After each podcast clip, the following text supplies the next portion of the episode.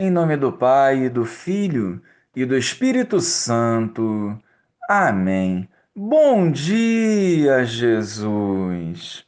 Que neste novo dia possamos acolher as palavras do Evangelho e traduzi-las com um testemunho coerente que ajude na edificação do teu reino. Amém. Naquele tempo, Jesus estava expulsando um demônio, mas alguns disseram: É por Beuzebu o príncipe dos demônios, que ele expulsa os demônios. Outros, para tentar Jesus, pediram-lhe um sinal do céu. Mas, conhecendo seus pensamentos, Jesus disse-lhes: Todo reino dividido contra si mesmo será destruído, e cairá uma casa por cima da outra. Ora, se até Satanás está dividido contra si mesmo, como poderá sobreviver o seu reino?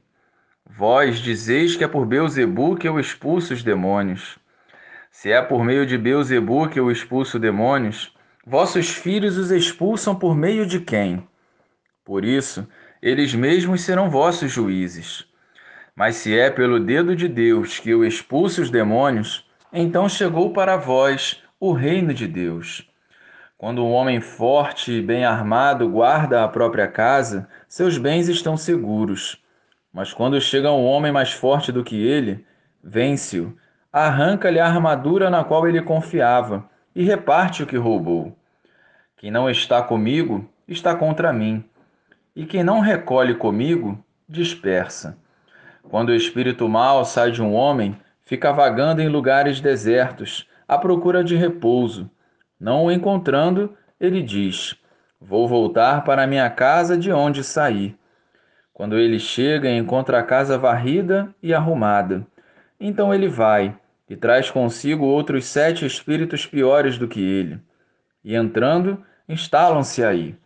No fim, esse homem fica em condição pior do que antes. Louvado seja o nosso Senhor Jesus Cristo, para sempre seja louvado.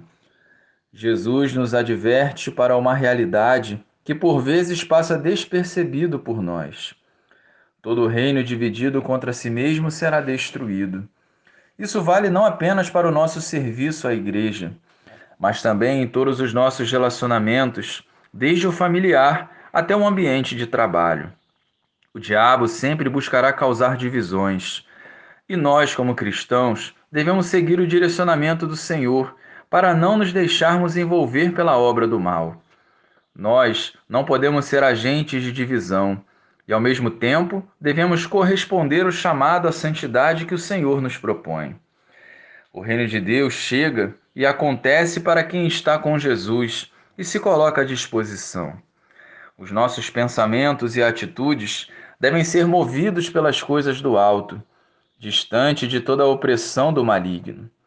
Portanto, deixemos-nos guiar pelo Espírito Santo movidos pelo amor puro de Deus, sem visar a aprovação do próximo.